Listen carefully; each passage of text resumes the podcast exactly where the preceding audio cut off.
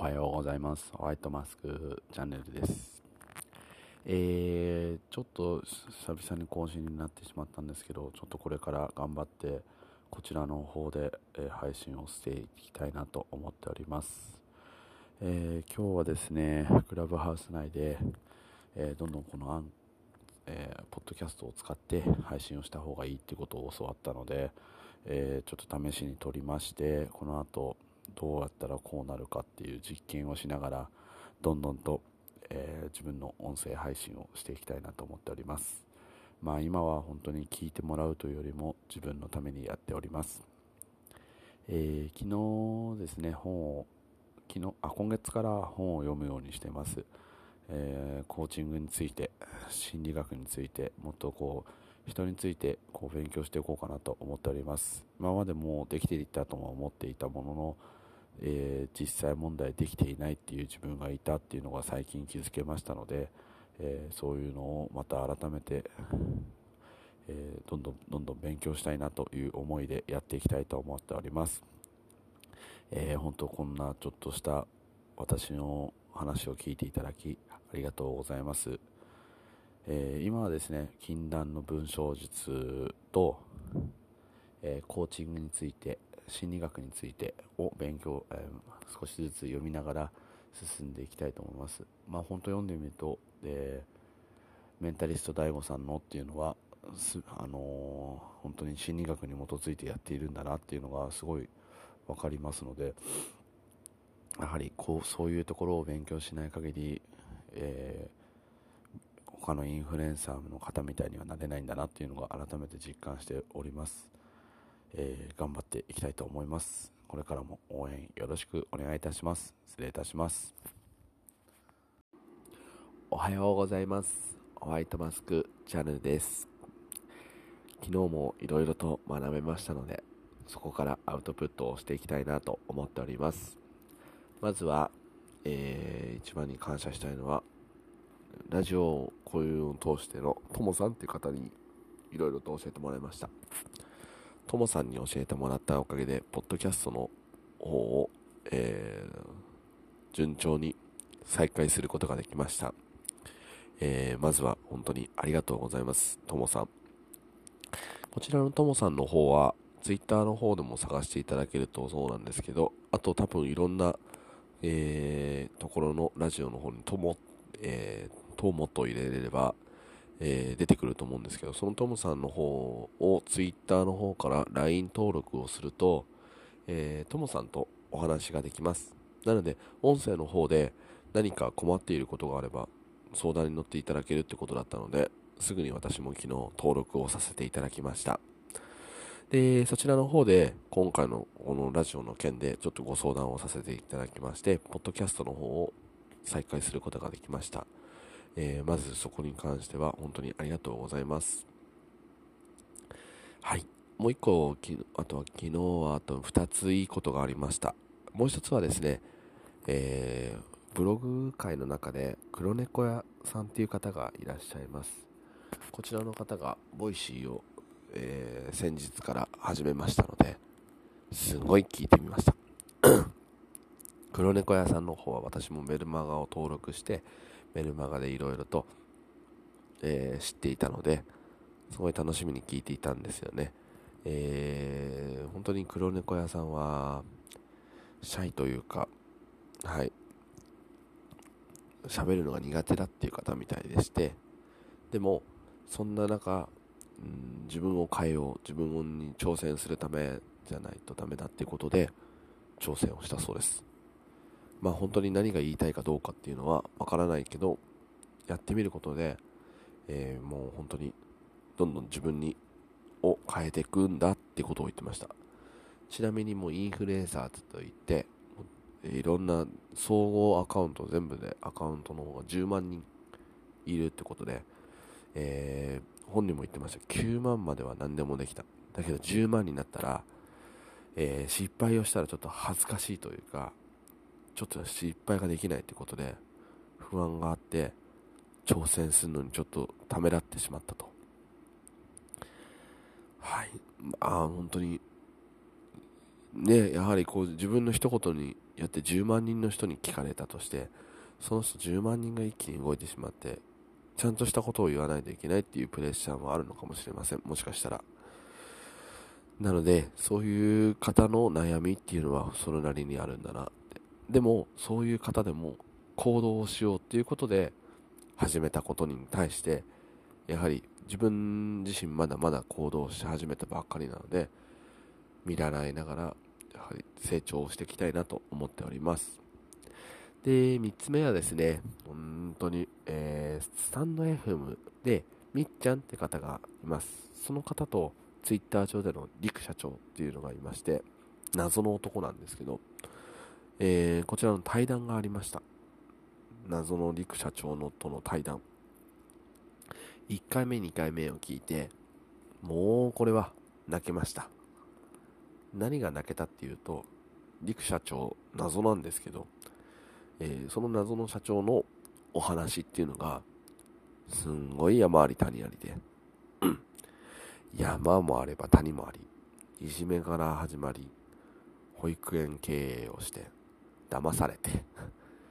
真っ赤っかの経営の中頑張っていく姿ですね。現在は7つの えー、事業所を運営している社長をやっているそうでなんだそれという思いますよね。まさかつい最近まで真っ赤っか経営をしてた人が7つの事業の経営者になったというすんごいなんだろうドラマかっていうぐらいな、えー、内容になっております。ぜひこちらはスタンド FM みっちゃんの方で聞いていただけたらと思います。はい。というようにいろんな昨日はもうね忙しかったんですよ。だけど忙しい中でこんないろいろと発見ができたっていうのは自分なりにはすごい充実した一日だと思っております。はい。まあちなみに忙しかった理由としては奥さんが夜勤だったってことですね。夜やっぱりね奥さんがいるっていうワンオペの人は本当大変だなと思います。昨日は本当ワンオペというか1人で、えー、下の子2人のお風呂入れて下の子2人の髪の毛溶かしてえー、下の子2人の子をやってで上の子のお兄ちゃんとお話ししながら、えー、じゃあ今後ブログどうしていこうかって話をしたりもうその後はね、えー、下の子2人が遊ぼうって言うから寝る前まで遊んだりして寝る準備してそしたらもうなんかね時間がないですねなんだか洗い物もやったりや、えー、洗濯やったりとねって言いながらまだね、洗い物と洗濯は、えー、長男と次男に手伝ってもらいました。それでも部屋の片付けをしたりして、この子供2人、下のね、子供2人をね、面倒見るっていうかね、あの、あれやこれややってたら時間になってしまったんで、大変でした。はい。まあ、そんな苦労のがあったっていう日です。なんで、ツイッターがね、すんげえ雑に返しちゃったんで、いや、申し訳ないなと思ってます。ちょっと、ね、えー、今後夜勤、奥さんが夜勤の日は考えます。なんで、本当奥さんがいるっていうのは、すごい感謝だなって改めて思いました。ありがとうございます。はい。では、また、皆さん聞いていただけたらと思います。よろしくお願いいたします。失礼いたします。おはようございます。ホワイトマスクチャンネルです。えー、昨日のですね、昨日はですね、いろいろとありましたね、また。あのー、今ね、あのー、コーチングの本をちょっと読んで、少し自分なりに学ぼうと思っております。その中で、えー、一つあったのが、えー、チャチャウ、チャンダウってちょっと僕もね、ごめんなさい。カタカナがよ覚えてなくて、ちゃんとえっ、ー、と、一つの相手の、相手の中にある大きな塊を見つける。そこから少しずつ、えー、相手に質問して、えー、相手に質問をして自分の中で絵を描く。えー、まあ、よくしがちなのは、あなたは何がしたいんだっていうような大雑把な大きな目標というか質問をされた時に相手もちょっと困ってしまう。まあそれが何でしょうね。もうすごいよく仲良くしてるっていうような中であればいいんですけどやっぱり相手もこちらに対して警戒をしている。っていう状態の時にそれをしてはいけないっていうことみたいでえっ、ー、と今なんでそうなってるかっていうところがごめんなさい。最初説明してなかったんですけど私自身子供が4人います。で子供が4人いるから一人一人に目が配れないっていうのは言い訳だと先日言われました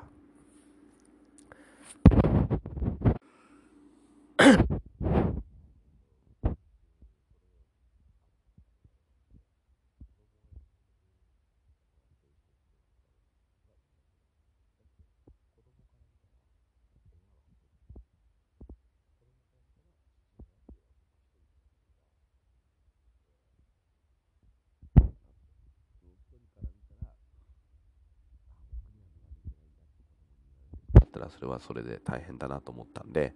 えー、昨日はちょっと次男に時間を割くようにしてで、えー、いつもだったら僕ちょっと結構大雑把な方なんで子供に対してというか次男に対してはもう本当にちょっとしたことでもふざけちゃってるとこがあったんでもうそこはいけないんだなってそこが多分本人にとって嫌なんだなっていうところを、えー、この本から見てあ、ちょっと行動を変えようかなと思ったところです。で、またもう一つ、その本から少しあったのが、えー、自分、相手を思う、相手の立場を考えるのは難しいっていうことなんですって。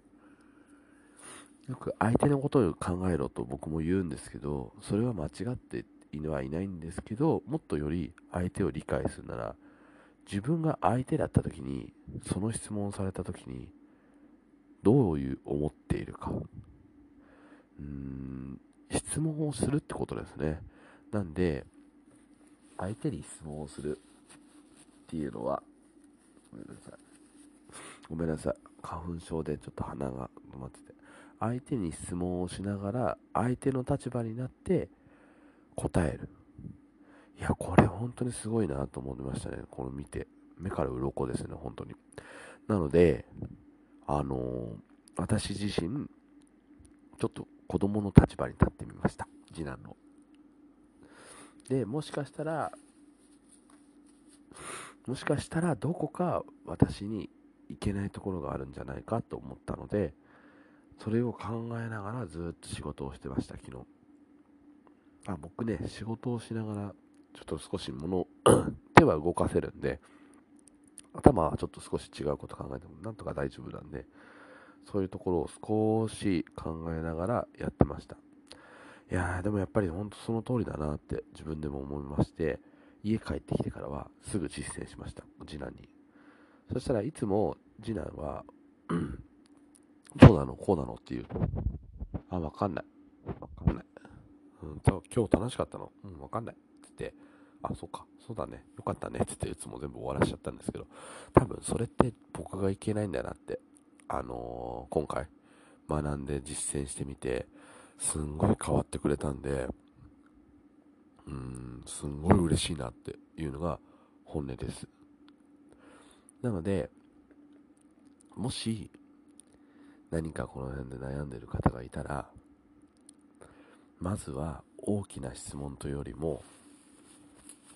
相手に話をさせられる環境を作れるように、えー、学んだ方がいいかなと思います。僕の場合は昨日子供がわかんないって言ったけど、昨日、おとといで映画を見てたんで、なんで君はそんなに映画がわかんのって聞きました。そしたら、YouTube を見てて、あの、映画の紹介で面白そうだったって、へえ、よくわかったねっていうので、他には TikTok は何見てんのとか聞いて、TikTok はまあ適当かなって、新着に載ってるやつかなっていうの言われたんで 新着なんだ。じゃあ、俺が新着に乗ったら見る？って言ったら、うん、多分見るよとかそういう風に言ってくれたりして、言ってくれました。で、映画に関してもどうなのっていうので、どんどん自分で話させるように、えー、問いかけるようにしてみました。えっ、ー、と、本当ね、男の子で10歳になるとそれぐらいちょっとやはり自分の殻にこもってくるっていうのがあったんで、えー、僕自身ももう少し大人になって、えー、これからどんどん学んでいきたいなと思っております。なのであの子供との関係って本当に大変なんだなと思っております。多分僕が思うにお父さんになられてる方っていうのは特に、えーと、コーチングなり心理学は学んだ方がいいかなってすごいおすすめをしたいと思います。以上です。今日も聞いていただきありがとうございました。それではまたよろしくお願いいたします。失礼いたします。おはようございます。ホワイトマスクです。えー、昨日はですねえー、もう学びの宝庫だなっていうのが分かりました。今月に入り、えー、Kindle を始めました。Kindle 無料の Kindle を読める。で何ですかね。 Unlimited っていうんですかね。ちょっと僕カタカナと英語が苦手で全部やるんですけど、えー、Kindle の無料の読み放題を始めました。2ヶ月で一応今300円でできるのかな。はい。で、その後は月々980円となっております。で、私、あと、えー、先月から、あれも始めてるんですよね。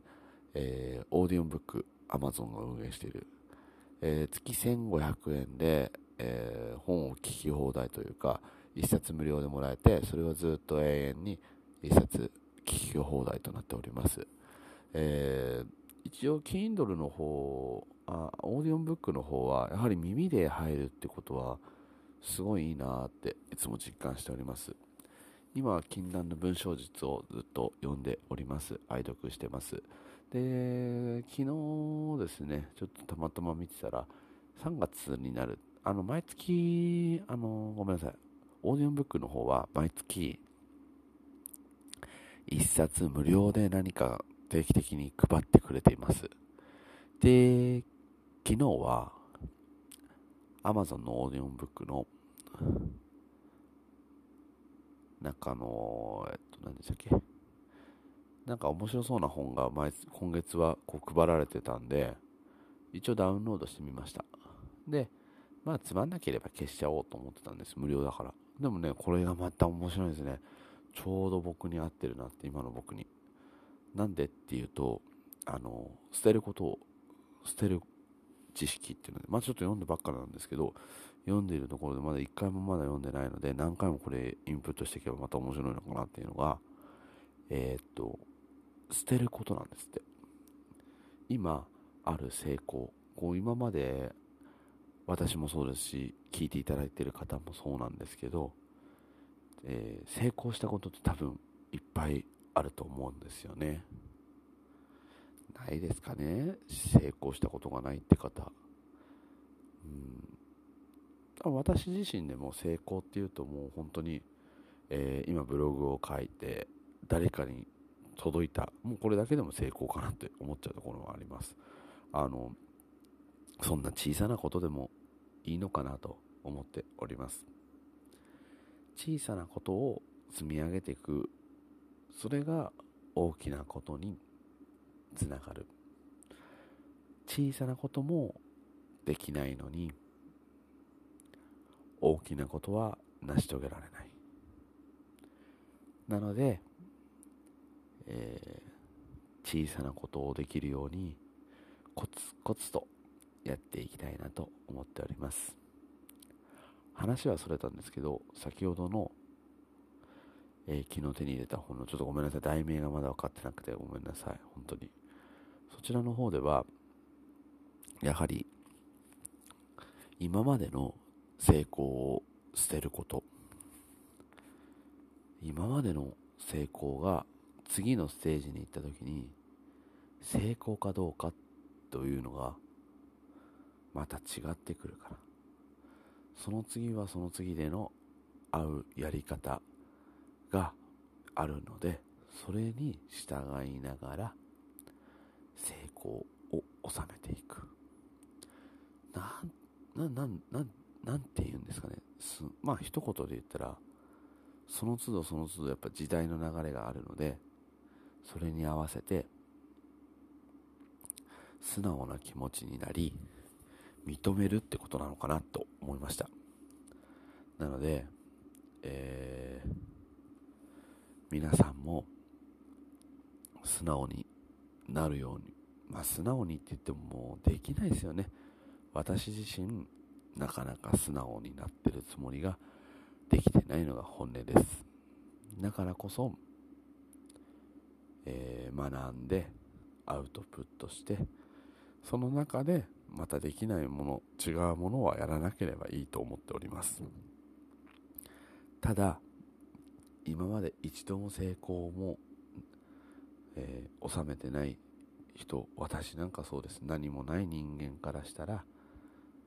まずは素直にやる。今までこう社会人として10年は勤めてるんですけど10年で勤めた知識、えー、はあります。ただそれはそれ。もう今次のステージに僕も行こうとしているってことなので、えー、今までのやり方我流っていうことになっちゃうのかな。それでは通用しないっていう世界になってきているので私自身、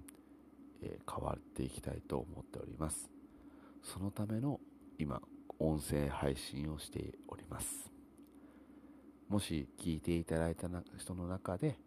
変わっ、えー、このように思一緒に思える方がいれば一緒に行動をしていきたいなと思いますので今後もよろしくお願いいたします。それではまたよろしくお願いいたします。失礼いたします。おはようございます。ホワイトマスクです、えー、今日はですね、えー、うまくいったやり方から捨てなさいという本から、えー、一つというかまあいろんなものがあるんですがうまくいったやり方から捨てなさい。というのはですね Amazon のオーディオンブックを、えー、先月から始めましてその中に今月の無料の本が1冊あります。その中にあったので、えー、無料だったので、えー、とりあえずダウンロードをしてみました。いいあのこの本うまくいったやり方から捨てなさい。何を言っているんだと思いますよね。えー、多分今皆さんがうまくいっているっていうことは、そうですね、成功なり失敗はして今のステージにいるとは思うんですよね。ただ、次のステージに行く時には、そのやり方は間違っているということみたいでして、というかまあ次のステージに行くには今の成功のやり方ではできない。ではどうしたらいいのっていうので捨てなさいっていう表現をしております。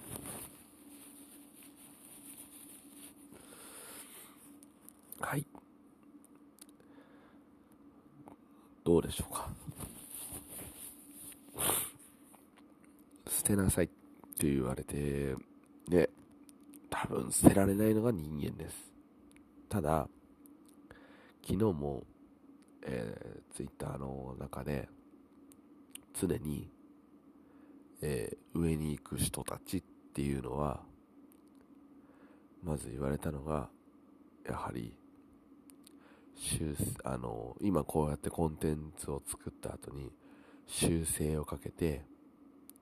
修正をしてから何が悪いか改善をして改善をして次につなげている。ということをみんなしているということだったのでやはりこうラジオを一つにしても修正はしていかないといけないんだなとあの改めて実感をさせていただいております。ただラジオって怖いんですよね。怖い。ラジオもそうなんですけど自分のやこの声を聞くってとても怖いと思います。先ほどの本の中にもう一ついいものがあります。怖いは進め。嫌だはやめろ。何かやろうとした時皆さんこう思いません？今私は怖いです。コンテンツを作るのは。なぜなら自分の声を聞くのなんてそしてこの声を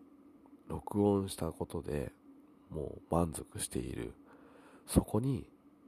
なぜ自分の声を聞くんだっていうところもあるから怖いです。ただ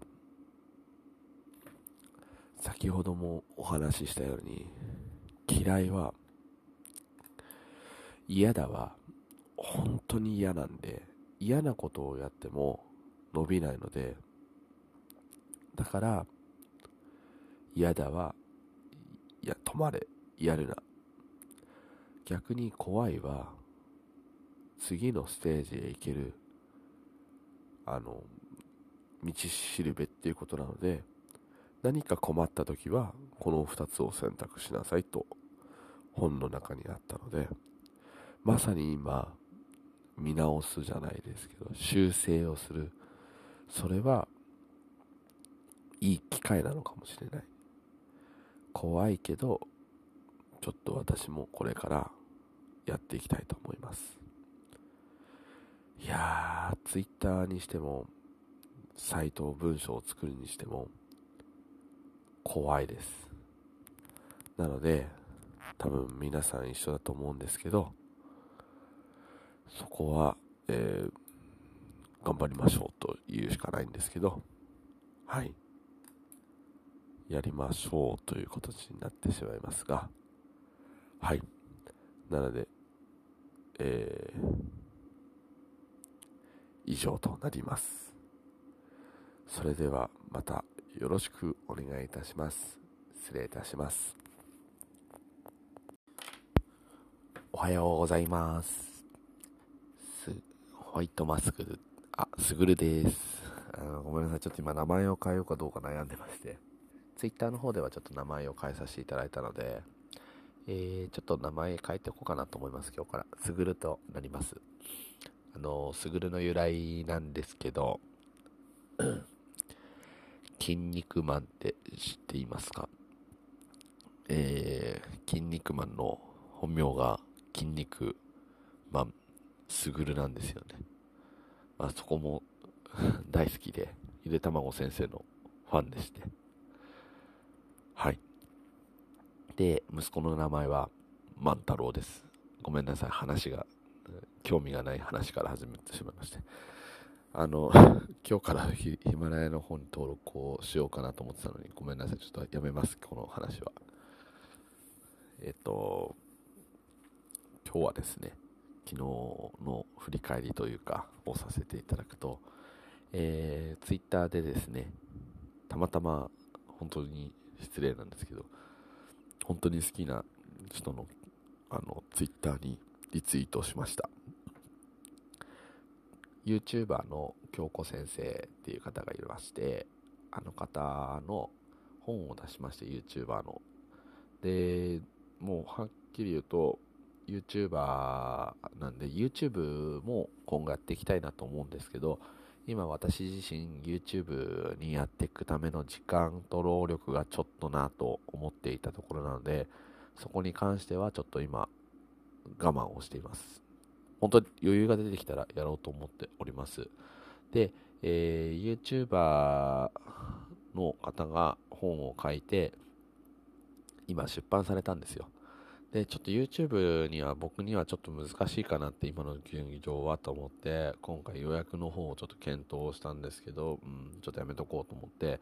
ただ、あの、リツイートすれば当選で当たるってことがあったんで、まあ本当に京子先生にはお世話になったなと思って、リツイートはさせていただきました。うん、欲しいというよりも、もう拡散して、もう買ってほしいっていうところが強かったんで、そう考えるとやっぱりあの変な話僕にできるのって買うのもそうなんですけどまあ本当そういうところで少しずつでも宣伝するっていうことの方が私の意義なのかなと思い私はリツイートさせていただきましたまあ本当その結果が夕方になり当選おめでとうって来てんであのもう驚きですよね。まさか当たるとは思わなかったっていうところで。であのー、見直してみるとやっぱり一番多分いいねがあったのかな。あのその後リツイートがどうだったかって見るとその僕が書いた言葉に関していいねっていうのが十何個ついてたっていうのもあったのかなとは思っております。なのでそういうところを見てやってくれてるのかなと思ったりもします。あの僕自身も京子先生とクラブハウスで質問会があって質問させていただき、えー、もう人生が変わったではないですけど自分がすごい迷ってる時にお話をさせていただきあの答えをいやもっと今はこれに集中するべきだよってことを教わってからすごい心の中のスーッと消えたことが今でも覚えています。多分この感情ってあの京子先生がいる間はずっと覚えてんだろうなっていうのが自分の中ではあります。それぐらいこう印象があったんだなと思っております。また昨日もいろんな本を読んで学べるところがありました。特にこのように話をしている聞いてもらっているその時に聞いてる中で自分の中で解釈をして自分に自分を質問する。そうすることによって相手の何がどこが興味があるかっていうのをあの質問できるという自分の質問能力が上がるっていうことだったのでこれってそのやはり話している相手からとってすごい面白いですよね。引き出してくれるんですから自分の話を。もっともっと掘り下げてくれるというような表現でもあるんですけどこれができるとどんどんどんどん話をしたくなると思います。なんでかって話をするというか話をしている人って自分の話を聞いてほしいって方がすごい多いと思うんですよ。あの僕自身もやっぱ話してって言われると自分の話をこうバーッと話をしてしまう。それって逆に承認欲求を満たそうとしてるっていうのが本当にあるんだなと自分でも思います。あの話は全然違うんですけど先日あの奥さんが機嫌が悪くてでも僕も聞いてほしいこともあったんですよ。悩みがあって。だけど奥さんは奥さんで機嫌が悪かったので全く僕のことは無視されちゃったんで僕も怒っちゃって奥さんも怒って今はお互いに冷静冷静状態になっている状態で。まあでもとりあえず時間が解決していくことを祈るしかないかなと思いながら静かにいます。はい。まあ子供たちはねこの空気をね察したのかどうか分かりませんがおとなしくいます。で まあいろいろと男ね静かにいるのが一番なのかなと思っております。話が全然ずれてずれて申し訳ございません。なのであのまずはいいことがあればアウトプットしていくことをお勧めします。このラジオは本当に私の愚痴というところになってしまい申し訳ございません。あのまた有益な情報じゃないですけど話ができるようにどんどん毎日頑張っていきたいと思いますのでよろしくお願いいたします。ありがとうございました。おはよう。すぐるです、えー、昨日はですねちょっと一日お休みだったんで家にいたんですけどえー、子供が家にいまして、あ、えっ、ー、と、学校に子供が行かなかったんですよ。えー、まあ、はっきり言えば、なんかこう、友達とのトラブルがあったみたいで、それから本人は学校に行きませんでした。あの、お子さんがいる方に聞きたいんですけど、学校に子供が行かないと言い始めた時あなたはどうしますか？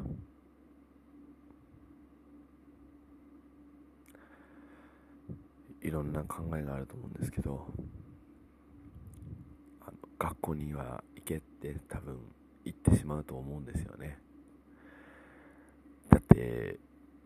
僕たちもそうですけど昔は学校に行くのが当たり前というように言われていたと思うので。ですけど私は今だいぶ考えを変えています。えー、もう子供が行きたいと言えば行けばいいし子供が嫌だと言えば行かなくていいと思っております。なので昨日は次男は学校に行きたくないということだったので家にいました。それを以前は無理やり連れてっていました。結局行けばすごい楽しんで帰ってきて大丈夫と言って家に帰ってくるの繰り返しだったので連れていくことをしてましたがこれが何回も続いてたのでどうしようかなって。嫁さんとももう今回はいいんじゃないかっていうことで、えー、この1年間コロナの関係もあったんですけどそれから何回か行ったん、えー、コロナさえを再開してから3回か4回ぐらい行きたくないっていうことがあったので家に今回もあったんでもういいかなっていうのになりました。ただ家にいても特に成果があるわけではないのが親としては焦っているところでもあります。なので昨日は本人の自信をつけるためにも料理に挑戦させるようにしました簡単なチャーハンを作ってもらうようにしましたお昼は全て本人に任せました。えー、お昼のメニューはチャーハンとキャベツの和え物。すごい誰から見ても簡単だと思うかもしれないんですけど、それを本人が最初から最後まで作るってことがありまして、すごいそれを見てて、大きくなったなぁと思っております。夜寝る前ごめんなさい。夕飯もチャーハンを作っといてと電話をしましたなぜなら私は長女のプールのお迎えに行っていたので帰ったら時間があってバタバタなの、バタバタしてしまうので、次男が家にいることだったので、チャーハンを作っといてもらうようにお願いをしました。そしたら、いつもは入れないチャーハンの中に、白ごまがあったから大量に入れました。美味しそうだからってことで、キャベツとチャーハンにごまをアレンジしてくれました。いつもは入れないのに入れるっていうので、ちょっと冒険をしたんだなと、親としては嬉しかったです。ちょっとした子供の冒険を見ると、とても嬉しいです。夜、YouTube を見ていて、チャーハンを食べてる人の YouTube を見てとても美味しそうになりお腹が空きました息子が隣にいて俺が明日作ってやるよって言ってくれましたそんな大きくなりたくましくなる息子の姿を見るのはとても嬉しいです。だけどそこは断りました。なぜなら長女が朝から作ってくれると張り切っていたからです。子供の大きい姿を見るのはとても嬉しいです。なのでもしご家庭にお子さんがいる方はそういう些細なことでもチャレンジすることをやらせてほしいなと思っております。昨日読んだ本で一つあったのが昔の日本人はとにかくやってみる。なのでそういう言葉があったのでとにかくやらせてみてあげてください。チャレンジして失敗してそれでいいと思うんですよね。失敗したらそこから修正をしていく。小さいうちからどんどんどんどんやりたいことをやらせてあげるのがいいと思ってる。私ですね。おもし参考にしていただければと思います。やらしてみて失敗して傷つく我が子を見るのはとても辛いです。でもそれを今やるか後でやるかの問題かと思います。一度見つめ直してみていただけたら幸いです。今日も聞いていただきありがとうございました。失礼いたします。